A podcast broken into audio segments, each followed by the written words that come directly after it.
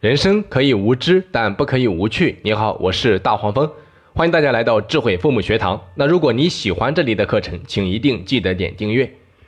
有一次啊，和我的一个学生的家长聊天，他说每年都会在节假日带着孩子四处走走，十几年下来，他们去过的地方已经足足够够写一本游记。有一天我们一起吃饭，他说了一段话让我印象深刻。他说：“我总是觉得我们那一代人是有贫穷基因的，没有良好的物质条件，也没有出去见过世面。这样的基因是受自身以及上一代的局限，所以一直到成年之后，都会有一种对生活的不安全感，希望拼命赚钱，希望出人头地，拼命用物质来装点自己，仿佛只有这样才能够证明自己，才能够带给自己一点安全感。”所以啊，我特别不希望自己的下一代还是这样。所以，他尽可能的带着孩子去看外面的世界。因此，他的孩子也非常优秀，衣着朴实，从不在同学面前显摆，兴趣爱好广泛，低调而富有内涵。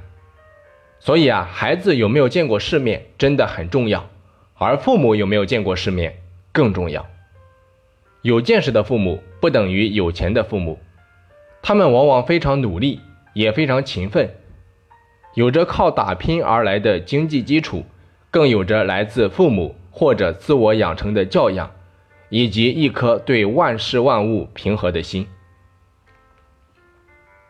有见识的父母啊，向孩子传递的往往是：一个人非常努力，是可以有机会成功的；一个人不应该困于江湖。而是应该走南闯北。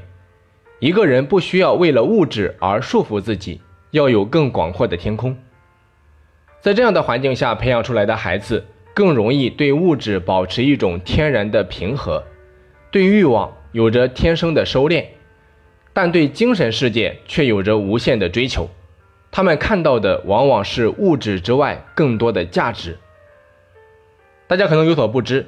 很多知名的大科学家呀，都是富二代，比如说伽利略、爱因斯坦和牛顿都是那时的富二代。伽利略的父亲和母亲啊都是贵族，他们家里有着大量的土地，还养着好多的佣人，他们家光靠收租就已经是当地的富豪了。你想，当时那些农奴们连饭都吃不上，哪还有功夫探求真理？牛顿的父亲。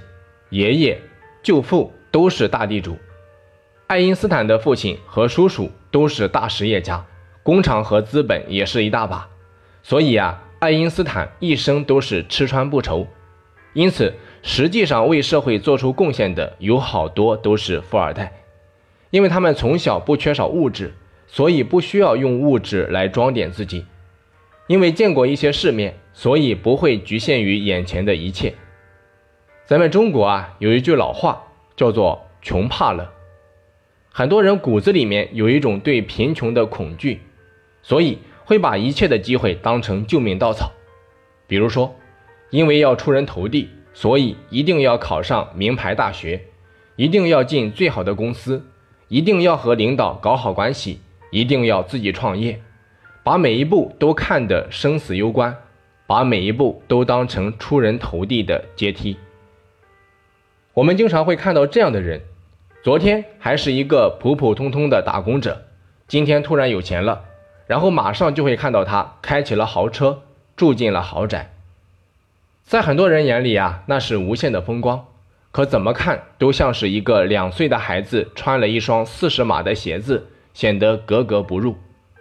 当然，花自己的钱，开自己的车，住自己的房，本身是没有错的。只是骨子里面永远流动着贫穷的基因，一生都在被物质绑架。这就是我所谓的见过世面和没有见过世面的孩子之间的区别。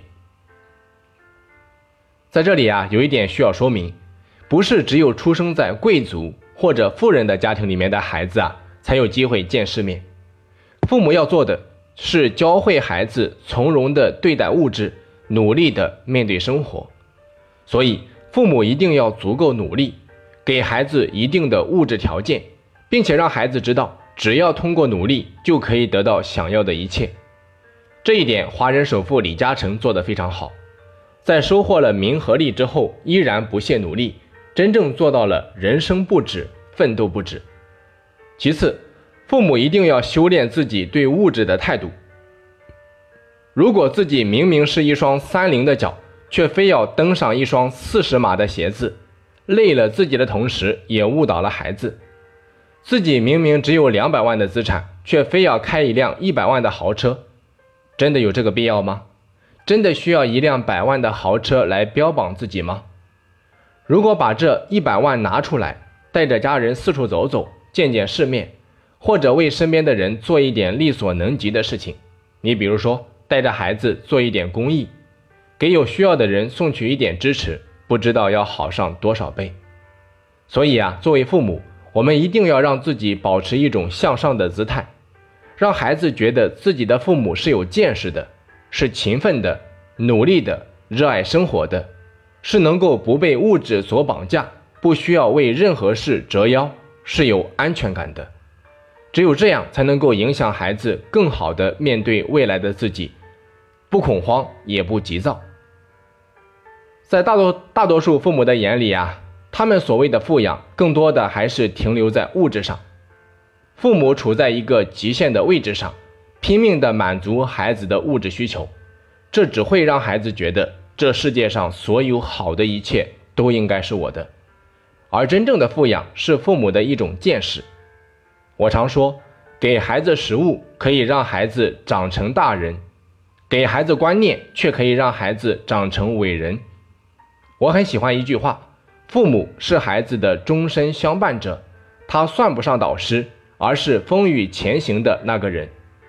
作为父母和孩子一路前行的时候，必须跑得非常努力，这样孩子也会努力的跟上你的脚步。所以啊，成为一个有见识的父母吧，父母吧，让孩子懂得努力的意义，让孩子知道未来的宽阔，让孩子明白世界的广袤。或许真的就会有平和的生活气息和生机勃勃的勇气。好的，本期课程就到这里。那如果你喜欢大黄蜂的课程，也欢迎你到喜马拉雅平台搜索“智慧父母学堂”进行免费订阅。我们下期再见。